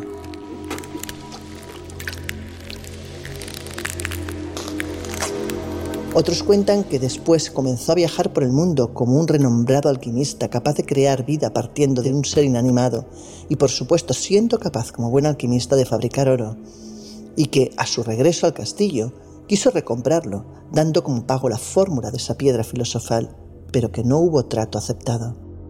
Además, de todo lo contado sobre este lugar hay que tener en cuenta que durante las guerras de conquista el castillo fue utilizado como refugio y como hospital, y esto ocasionó muchas muertes en su interior. Posteriormente fue desmantelado y se volvió a reconstruir, pero con dudosos resultados. En el siglo XIX fue cuando realmente resurge el interés por este abandonado castillo, a consecuencia de la fascinación por lo gótico. También, como no, por el éxito de la publicación de la novela Frankenstein. Se cree que el castillo de Frankenstein inspiró la novela de Mary Shelley, aunque en realidad no está clara la vinculación. Según cuentan en la zona, el castillo está embrujado. Y no es extraño oír ruidos o ver puertas que se abren y se cierran solas por las noches. También cuentan que a veces se ven luces a través de las ventanas. Pero el fantasma que más suele aparecerse, sobre todo durante la Navidad, y se le ve sentado sobre el tejado del lugar, es el de Johann Conrad Tippel, que aparece negarse a abandonar el tétrico lugar.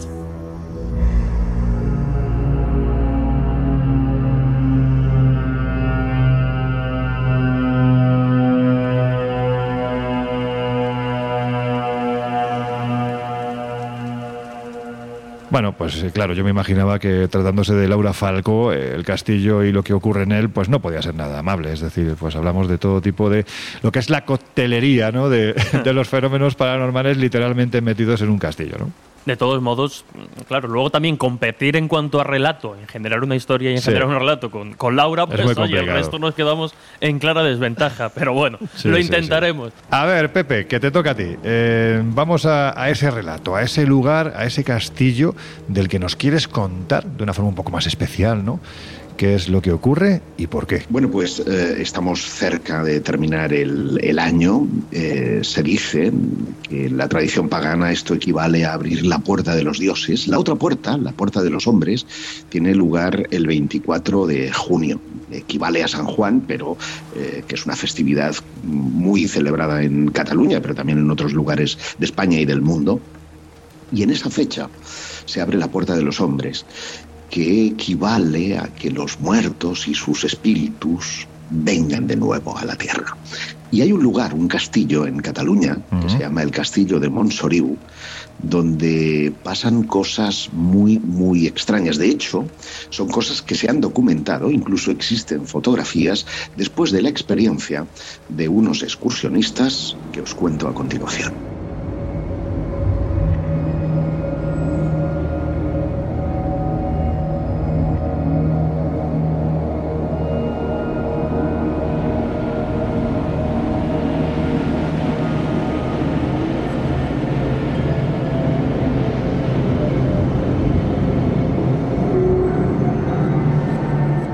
Jordi y Susana salieron de Arbusias en torno a las seis de la tarde. Caminaron por los parajes de increíble belleza que les regalaba el Parque Natural del Montseny, en la provincia de Barcelona, y dos horas y media más tarde distinguieron la imponente efigie del castillo gótico de Montsoriu, en lo alto de una colina.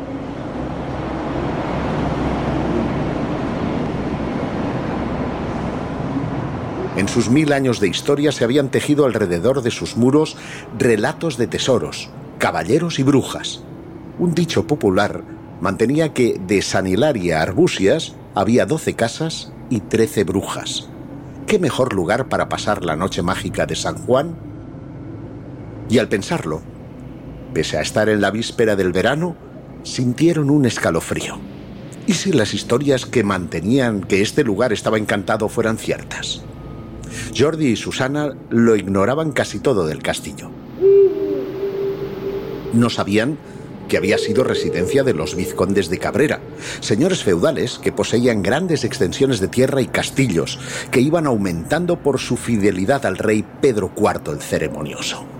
Pero eligieron el lugar por su imagen icónica, no en vano. El año anterior, en 1970, la Asociación Española de Amigos de los Castillos habían fomentado su recuperación, calificando la fortaleza como una de las más importantes de toda Cataluña.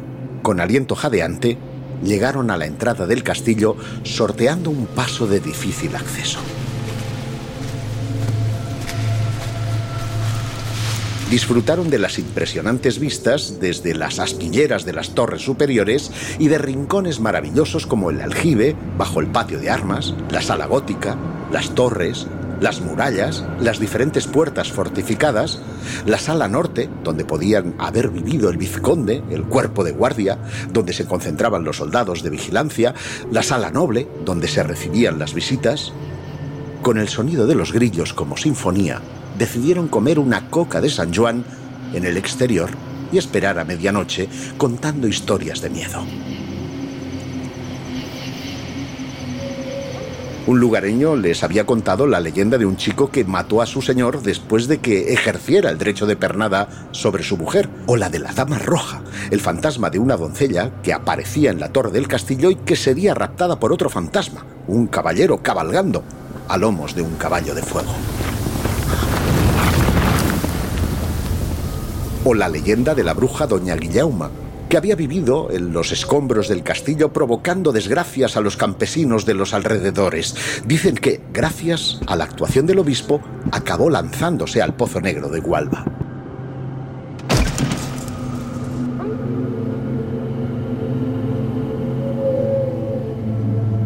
Pero la que les preocupaba, por si fuera real, es la que aseguraba que cuando suenan las doce campanadas de la noche de San Juan, en el cercano monasterio de Breda, se abre una puerta del castillo de Montsoriu que comunica con una cámara llena de trigo y centeno vigilado por un espíritu encadenado al lugar.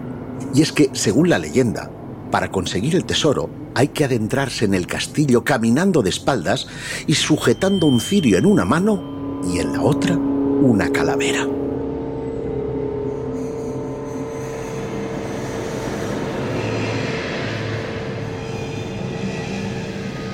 Susana dibujó una sonrisa de incredulidad. Pero Jordi miró su reloj y con parsimonia sacó de su mochila un cirio y una calavera. Susana le miraba con gesto desencajado. Si quería asustarla, lo había conseguido. Volvió a mirar su muñeca. Era la hora. De forma apresurada le dijo que cogiera con los dientes todo el grano que pudiera que había que salir de allí antes de la última campanada. No podía mirar atrás, ni mirar la bolsa donde escupiera el grano que fuera capaz de agarrar, hasta cruzar la riera de arbusias. Si se hace correctamente, le explicó, el grano se convertirá en oro. Aún en shock, Susana le preguntó qué pasaría si no estaban fuera tras la duodécima campanada. Jordi le explicó que intercambiarían su alma con el fantasma encadenado y no podrían salir de allí hasta la primera campanada de la noche de San Juan del año siguiente.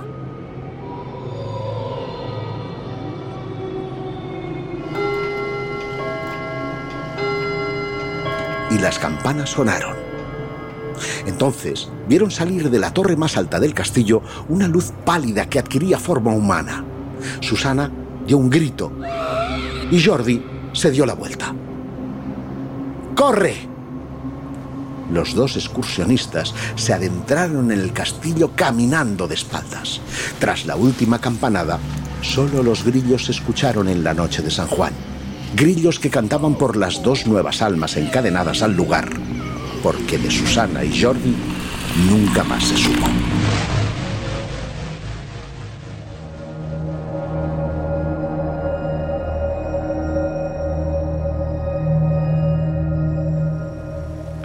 Dios, si es que es que te digo una cosa, ¿eh? después de escuchar este, este relato, esto de hacer excursiones hay que planteárselo, ¿eh? hay que replanteárselo porque ya vemos que a veces el final no es especialmente positivo. Es que la, idea esta de intercambiar el alma entre un ser encadenado a un lugar y quien va hasta allí, ¿verdad? Mm. Estremece, pero es que luego desaparecen. Los, los desaparecidos son reales, con lo cual pues eh, alimenta, ¿no? Eh, aunque pueda existir una explicación racional, alimenta esa mm, eh, idea de misterio en torno a un enclave que además es un enclave que durante la Edad Media, em, bueno, pues fue lugar de persecución em, por parte de la Iglesia a herejes, brujas y brujos. Qué cosas. Bueno, pues nosotros no nos intercambiamos el alma, pero sí intercambiamos conocimiento con todos vosotros. Y ahora lo que vamos a hacer para que reposéis toda la información que llevamos dando en estos minutos, os vamos a dejar con una de nuestras músicas esenciales y enseguida regresamos.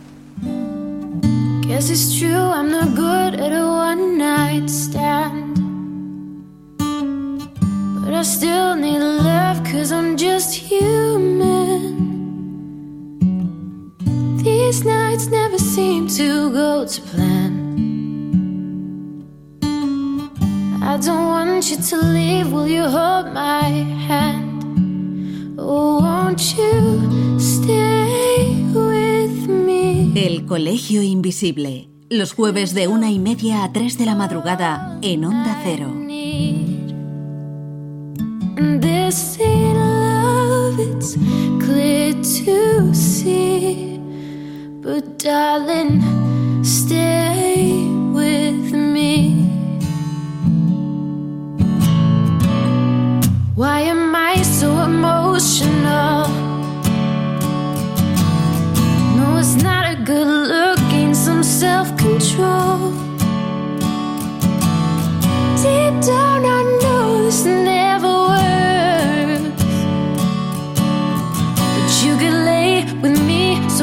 doesn't hurt.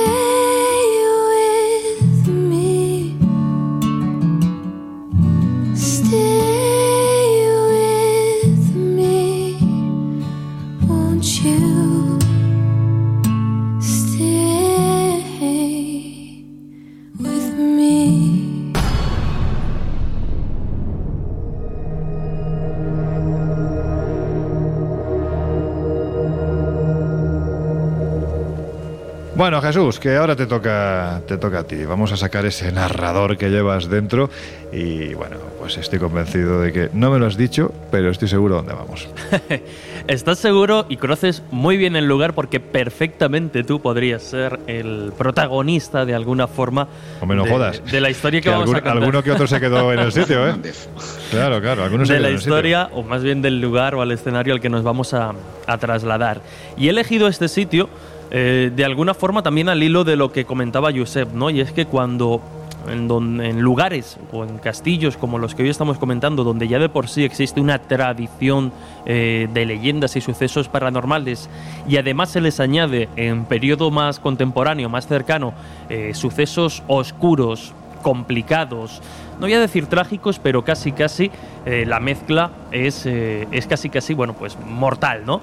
Entonces, sin recurrir como tal al elemento puramente paranormal, he elegido el castillo de Rivas de Santiuste porque fue escenario de una serie de rituales, de una serie de procesos bastante oscuros que sin llegar al punto de lo paranormal, aunque a- aunque tenemos una dama de blanco que se pasea por esas estancias, también puede llegar a poner los pelos de, punta y dar mucho miedo.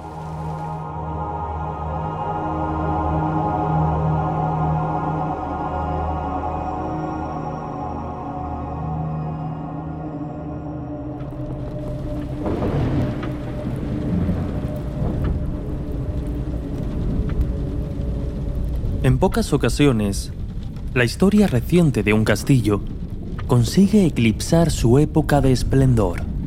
Uno imagina épicas batallas, retorcidas conjuras y trágicas muertes que dan pie, con el pasar de los siglos, a episodios legendarios con los que dar rienda suelta a nuestra imaginación.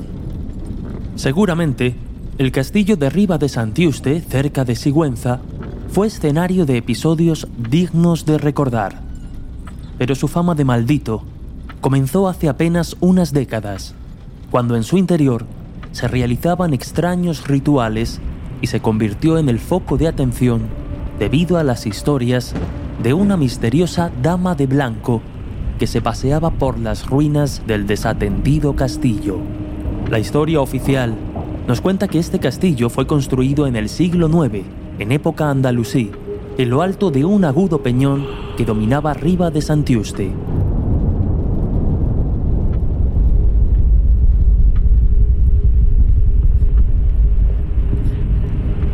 Un emplazamiento estratégico desde el que controlara a la perfección los alrededores.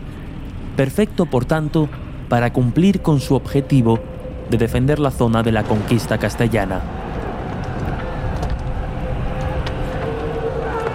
Más tarde, ya en el siglo XII, sería ampliado y reconstruido por parte del Obispado de Sigüenza. Pero dejemos atrás su historia y regresemos a tiempos más recientes. En la década de los 70 del siglo XX, las condiciones del castillo no eran las mejores, y este, como ahora, estaba en manos privadas. Su propietario acabó cediendo las instalaciones a la asociación Nueva Acrópolis, que muchos no dudan en considerar una auténtica secta.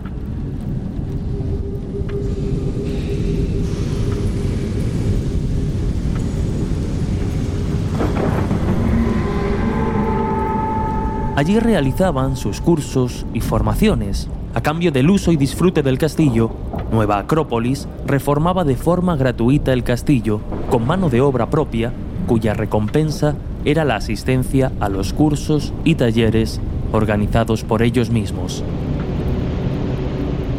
Así, gentes de todo el país, de diferente clase y condición, llegaban al castillo para la sorpresa de los pocos habitantes del pueblo, que presenciaban atónitos escenas de lo más estrafalarias, yendo desde las actividades espirituales a las paramilitares.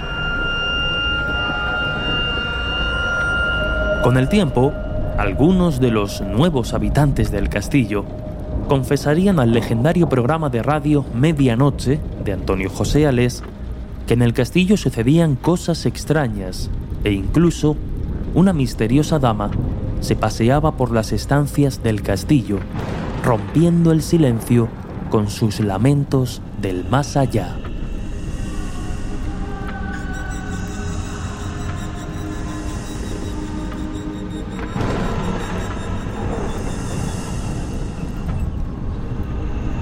Ante tal circunstancia, los miembros del equipo de radio acudieron en varias ocasiones al castillo de Riva de Santiuste con autobuses llenos de oyentes ansiosos de experimentar lo sobrenatural.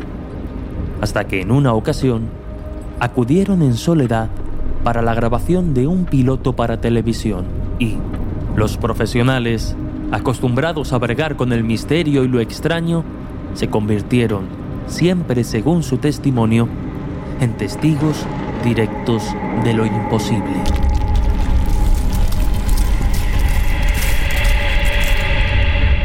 Una serie de fenómenos paranormales fueron registrados de forma inesperada por los aparatos del equipo de veteranos. Una historia que desde entonces convirtió al castillo en uno de los más encantados del país.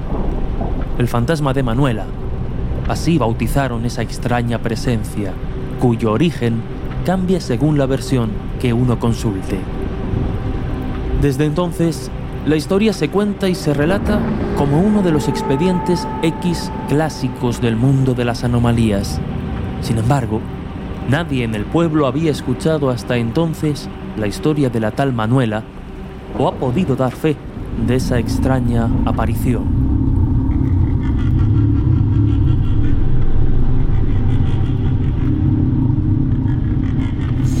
¿Puede el castillo de arriba de Santiuste ser el ejemplo perfecto para comprender cómo nace y se desarrolla una historia de fantasmas?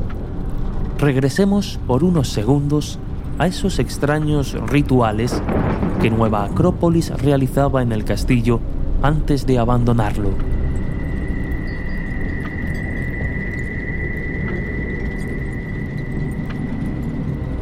Muchos en el pueblo sí recordaban haber visto pasear por los exteriores y almenas del castillo personas con extrañas túnicas que, confundidas por la lejanía y el ambiente nocturno, bien pudieran haber sido confundidas con un ente fantasmal. La leyenda y los medios de comunicación hicieron el resto.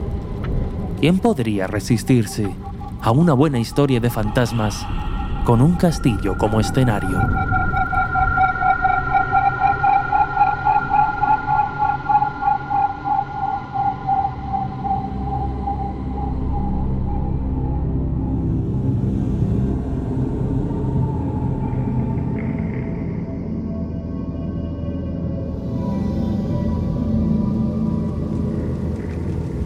Castillo de Santiuste, yo no sé. Bueno, sí, sí lo habéis visto, por lo menos tú, Laura, sí lo has visto. Lo que pasa es que no pudimos subir. ¿Te acuerdas cuando hicimos aquella excursión con, con los queridos amigos invisibles a Sigüenza? Que pasamos un rato en un pueblo que estaba abandonado. Pues justo camino de ese pueblo, a la izquierda, en lo alto de un auténtico nido de águilas, quedaba la silueta siempre siniestra del castillo de arriba de Santiuste. Que menudo sitio y De todas menudas maneras, historias. Yo estoy convencida, conociendo a Jesús, que él se le parece a la dama de blanco y es capaz de pensar que es una chati que se le viene a insinuar. Sí, le pide matrimonio, ¿no? Con tal de no pensar que es un fantasma. Le hago una entrevista para, para el colegio. Oye, eso de chati te ha quedado viejuno y castizo, que lo sepas. Muy de Arturo, Sí, un poquito sí. muy de Arturo Fernández. Sí, ¿no? sí, sí, chati. Sí, Pero chatina, chatina. chatina, era chatina.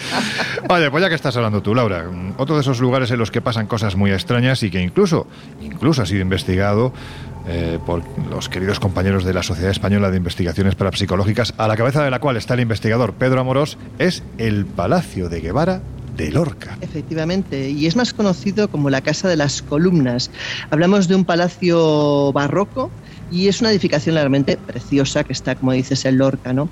Es uno de los puntos de la región donde más investigadores han acudido precisamente por esos fenómenos que dicen que ocurren. De hecho, se oyen sobre todo, por ejemplo, cascos de caballo o relinchar también de un caballo, es bastante habitual que seguramente pertenecen a don, Juan, a don Juan de Guevara, que era el tiránico noble que mandó construir este palacio y que, según dicen, era muy aficionado a caminar incluso dentro de sus estancias. De hecho, en el año 2011, aprovechando de que el edificio tuvo que ser desalojado por los terremotos de Lorca, desgraciados terremotos, por cierto, pues fue cuando Pedro y la Sociedad Española de Parapsicología decidieron acercarse y poder entrar, eh, con permiso lógicamente, a su interior para obtener todo tipo de pruebas de la actividad paranormal que en él dicen que ocurre, ¿no? Y de hecho no se volvieron con las manos vacías. Mira, si te parece, yo creo que mejor vamos a escuchar a Pedro, que como sabes, además es un gran cuentacuentos y yo creo que nos encantará oír cómo nos explica él lo que ocurrió en su interior. Sí. Pedro nos cuenta primero la historia del lugar y luego nos va a contar exactamente de qué fue la investigación. El Palacio de los Guevara, en Lorca, es uno de esos lugares que cuando vas a investigar y atraviesas las puertas, no te deja indiferente.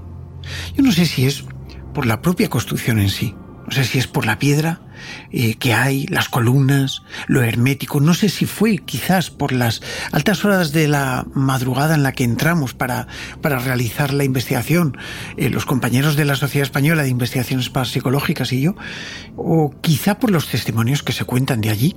Dicen que se escuchan voces, voces extrañas, voces que te envuelven en determinado momento.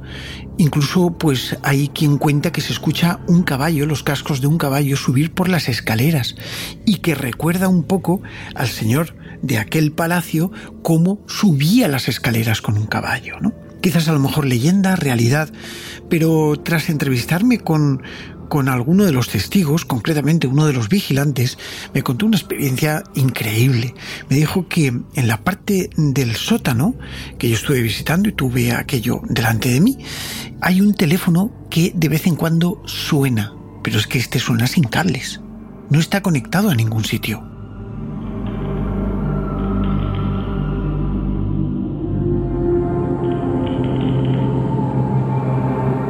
Bueno, y ahora, pues si te parece, ponemos el segundo corte donde vamos a escuchar exactamente lo que ocurrió.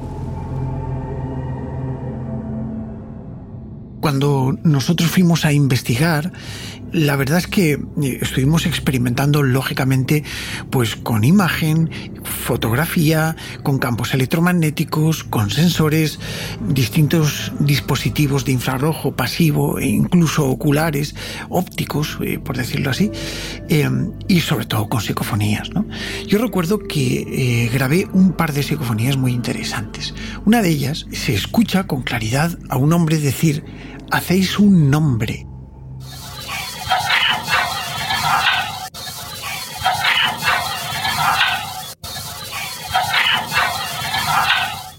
Y la verdad es que cuando grabas este tipo de voces en la parte de la servidumbre que estábamos nosotros eh, investigando, pues, pues no te deja igual.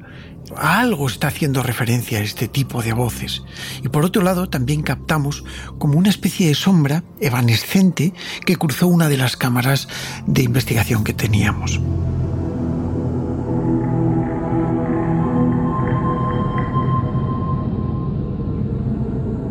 Josep, a ti esto de los templarios te gusta mucho. Bueno, ya está más claro que el agua porque hace unas semanas cuando estuvimos en Pinseque, también en parte el programa que hicimos en Segovia, pues salieron estos caballeros pobres de la Orden del Templo de Jerusalén.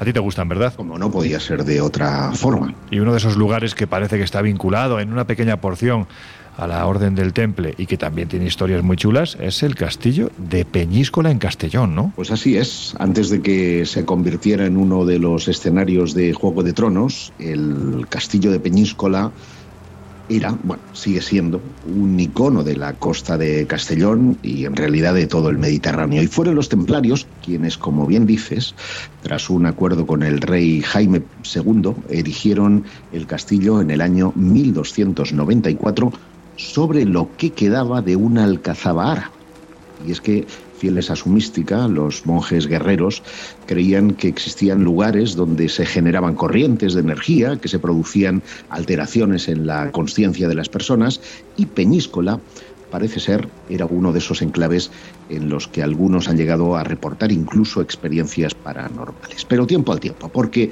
su fama mundial eh, llegaría mm, casi un siglo después de la desaparición y proceso inquisitorial de los templarios, en 1411, cuando este castillo se convirtió en sede pontificia gracias al llamado Papa Luna, Benedicto XIII, quien eh, tras huir de Aviñón se mudó a este enclave mediterráneo. El Papa Luna fue elegido en 1394 contra la opinión de Francia y es que al ser eh, súbdito de la corona de Aragón se temía que no fuera tan, vamos a decir, manejable como otros eh, papas anteriores. Por eso los franceses bloquearon infructuosamente Aviñón, que a la sazón era la sede eh, papal, y digo infructuosamente porque Benedicto XIII consiguió huir y llegar a Peñíscola. Y se dice que durante la travesía, eh, Benedicto XIII puso su mirada al cielo, se puso en pie e invocó a Dios en calidad de legítimo papa para que les brindara protección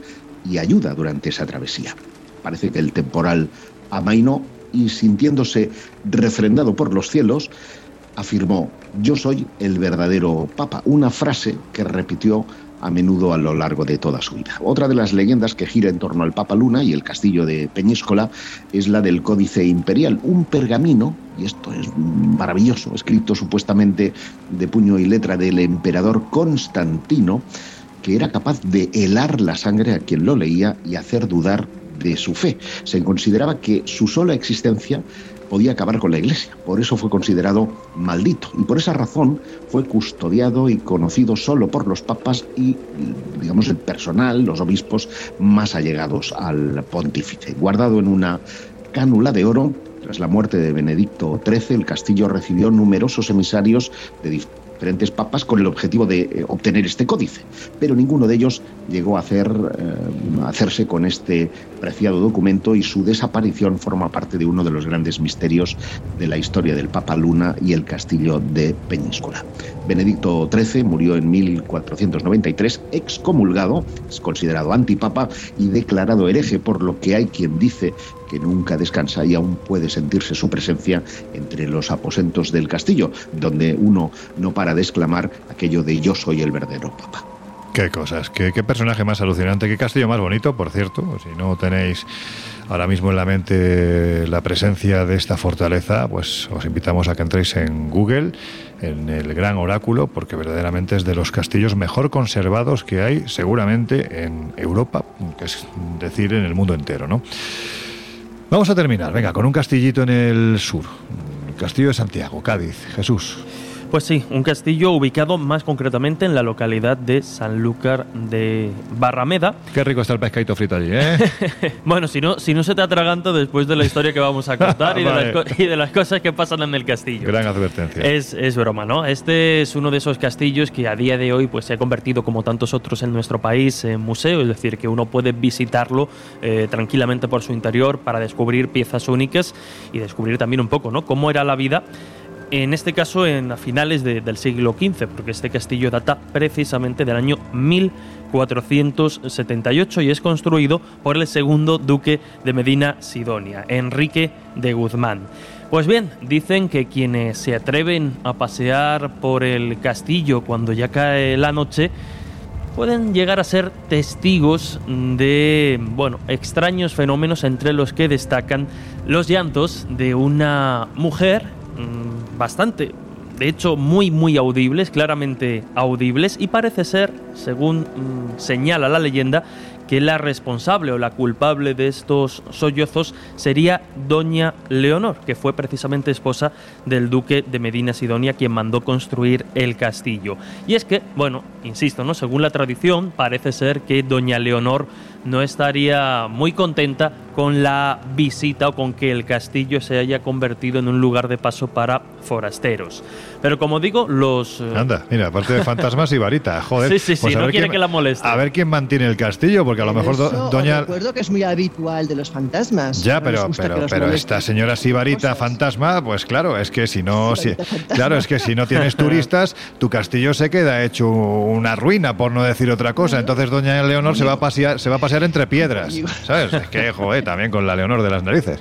Bueno, pues ya digo que, que los llantos o los gritos a veces se confunden, son tan claros que incluso, bueno, algunas eh, guías del lugar que tienen la oportunidad de enseñar, mostrar el castillo a algunos visitantes, como es el caso de Carmen Jurado, según los investigadores locales, eh, una vez escuchó, ha escuchado varias veces fenómenos de este tipo, pero una vez fue tan claro que incluso llegó a asustarse, ya no solo por la sobrenaturalidad del fenómeno, sino porque pensaba que alguien había saltado desde una de, de las torres, concretamente la torre del homenaje.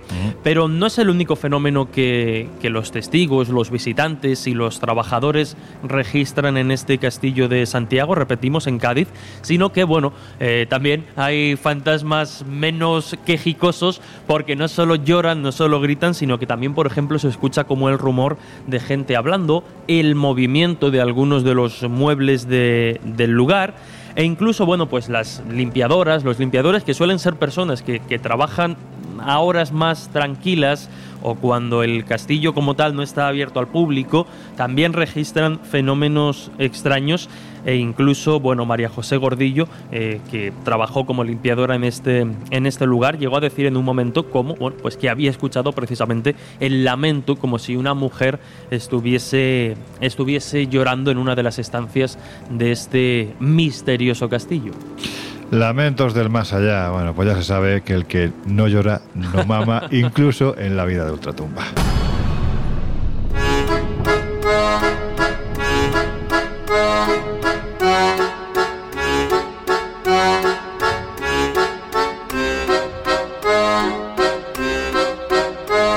Historias así solo ocurren en el Colegio Invisible.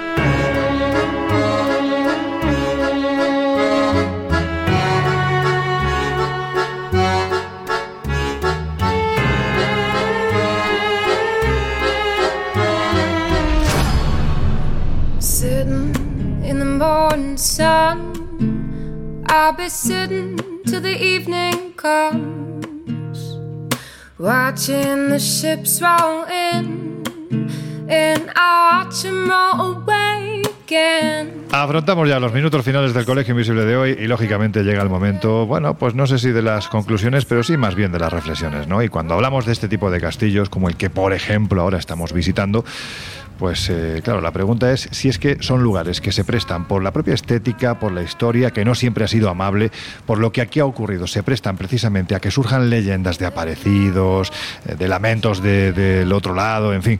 ¿O es que mm, hay una combinación entre lo que es la parte legendaria y lo que verdaderamente se produce? Porque también hay testigos ¿no? de que esto se produce. ¿Vosotros qué pensáis? ¿Solo leyenda? ¿Solo realidad? ¿Ambas cosas? Bueno, si partimos de la base de que ya la historia en sí de la mayoría de estos castillos ya tiene un punto fantástico, porque vamos, todas, todas estas historias que parten de, de la Edad Media, sobre todo, parecen sacadas, como dices tú antes, de Juego de Tronos, y así partimos de esa base, cualquier cosa que venga después es posible, ¿no? Y además, pues si tenemos claro también lo antiguo de estos lugares y lo que pueden llegar a arrastrar a nivel de impregnaciones, pues no es complicado que, que sucedan cosas. Yo no descarto que en eh, sitios como este que nos alberga hoy hayan podido suceder fenómenos extraños. Otra cosa es que los potencia, si es el sitio o es nuestra propia mente. ¿Dónde están los fantasmas? ¿Están en el interior de nuestro cerebro y somos capaces de proyectarlos? Ojo, no estoy diciendo sugestión, proyectarlos físicamente porque actuamos como amplificadores de algo que aquí sucedió o algo que imaginamos que aquí sucedió o realmente eh, tienen una existencia como tal. Bueno, pues yo creo que no se puede generalizar y que eh, cada caso debe ser estudiado, cada testigo debe ser estudiado porque eh, a menudo nos olvidamos de los testigos y ponemos el acento en los lugares cuando a lo mejor eh, quienes tienen eh, la solución al enigma son precisamente quienes han visto, quienes han potenciado esa energía que pudiera estar impregnando el lugar. Bueno, ya sabéis que cuando llegamos a estas conclusiones tan, o sea, no drásticas de sí o no, es muy arriesgado mm, afirmar o negar que la posibilidad de que existan determinados fenómenos y se manifiesten en lugares como los castillos, como en tantos otros, no seré yo el que, el que se atreve a cerrarla de golpe. Pero no debemos olvidar, como ya han matizado y han comentado Josep y Laura un poco esa, mm, esa opinión más eh, a favor de lo sobrenatural, no debemos olvidar eh, que el castillo como tal se ha convertido y ha sido escenario de historias de terror y historias de fantasmas en gran parte de la literatura de terror reciente desde el 18 en, adelante, ¿no? Hasta que incluso se van sustituyendo poco a poco a mediados, finales del 19 eh, por las casas, es decir, por casas encantadas. Se, se traslada lo paranormal de esos lugares imponentes, mágicos y misteriosos como son los castillos a nuestras casas, al lugar más íntimo, al lugar donde deberíamos estar seguros. Pero esa tradición del castillo como lugar misterioso y asociado a la paranormal también queda de alguna forma eh, marcado o grabado a fuego en nuestro ADN cultural, ¿no? Entonces es casi por inercia que a día de hoy cuando pasamos eh, por un castillo, aunque sea de refilón, no nos venga a la cabeza la posibilidad de que, bueno, pues algún ser fantasmal o algo misterioso pueda estar sucediendo entre los muros de esa, de esa fortaleza. Más allá de, ese apunte cultural, insisto, ¿no? Que puedan o no sucederse, que puedan o no registrar fenómenos del pasado que puedan reproducirse de alguna forma en nuestro, en nuestro presente. Insisto, ¿no? Yo no me atrevería taxativamente a negar esa posibilidad. Y por terminar, ¿no? Pues el hecho de que se produzcan en lugares como este le da ese toque romántico que tiene mucho, mucho juego.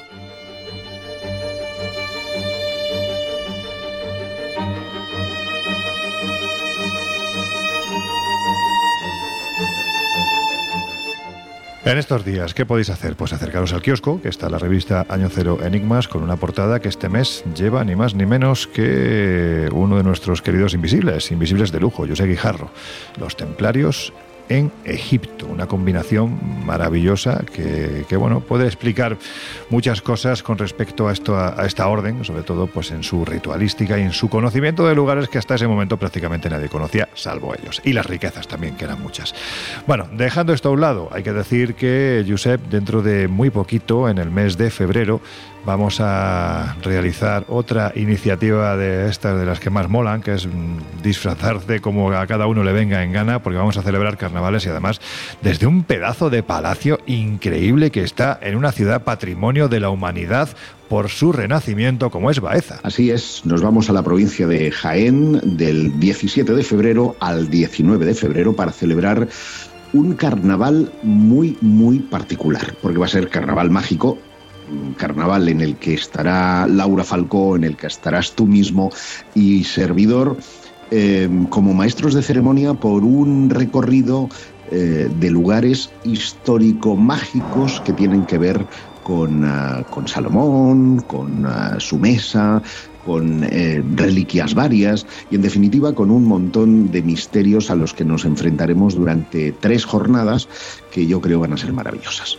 Ojo, que estamos hablando de la mesa de Salomón, pero no estamos hablando de la mesa donde el hombre se sentaba a comer, vamos. Es decir, que estamos hablando de un, de un objeto muy, muy sagrado que decían incluso se ha llegado a barajar la idea de que fuera una especie de espejo oracular que permitía ver el futuro. En fin, hay quien dice que podría estar, no solo que hubiera estado, sino que podría estar en algunos puntos fundamentales de la provincia de Jaén, que por supuesto en este viaje vamos a visitar. Vamos a estar, por ejemplo, en, en Arjona. Exactamente. Eh, es donde eh, Juan Eslava Galán, eh, en esa saga que firmó con seudónimo de Nicholas Wilcox, sitúa mm. la lápida templaria y su maravillosa historia. ¿no? Y tenéis que acercaros tanto a viajesprisma.com como a espaciomisterio.com, donde ya tenéis toda la información relativa a esos viajes que vienen ya a nivel internacional y que son una auténtica pasada.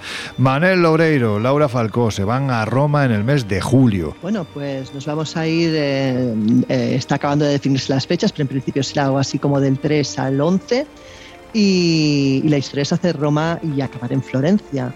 eh, una visita a una ciudad mágica donde las haya. Yo creo que Roma es una ciudad que nadie puede irse al otro barrio sin haber pasado por allí hay que conocerla antes, porque realmente es preciosa. Y además te digo, te digo más, y si te vas al otro barrio, también tienes que volver para verla. Bueno, Claro. efectivamente.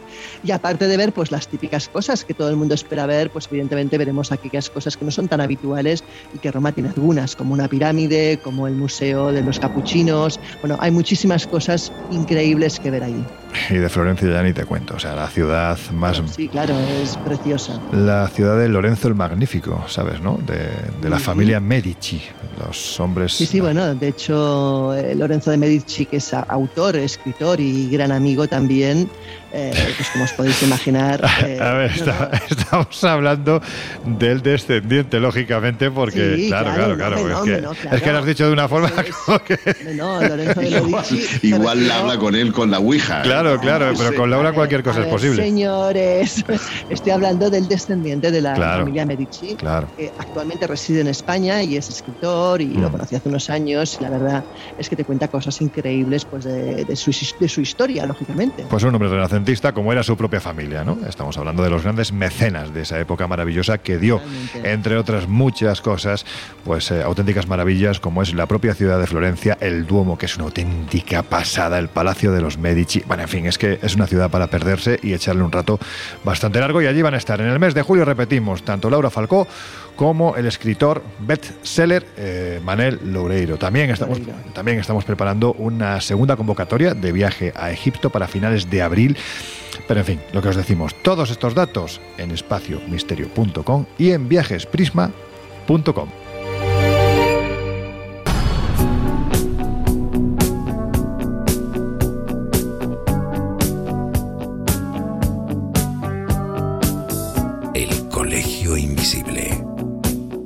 Fernández Bueno y Laura Falcó. En Onda Cero.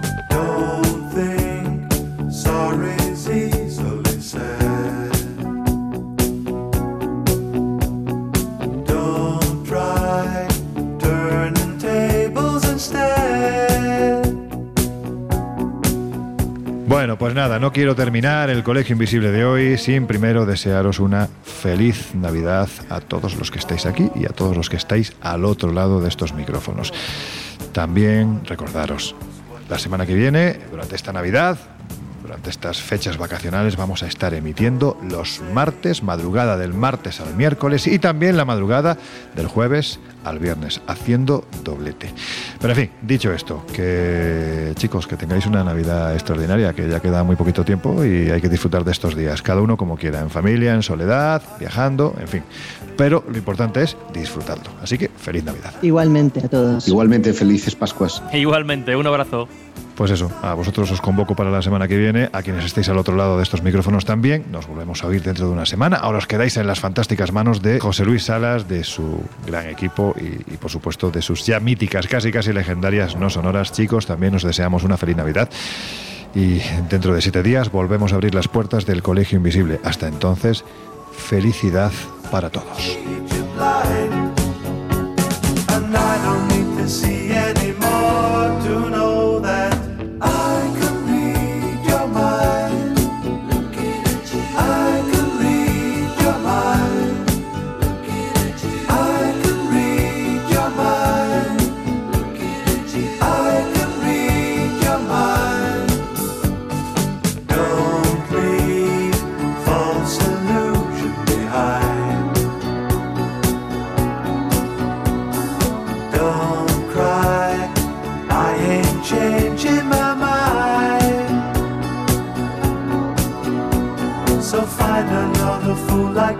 So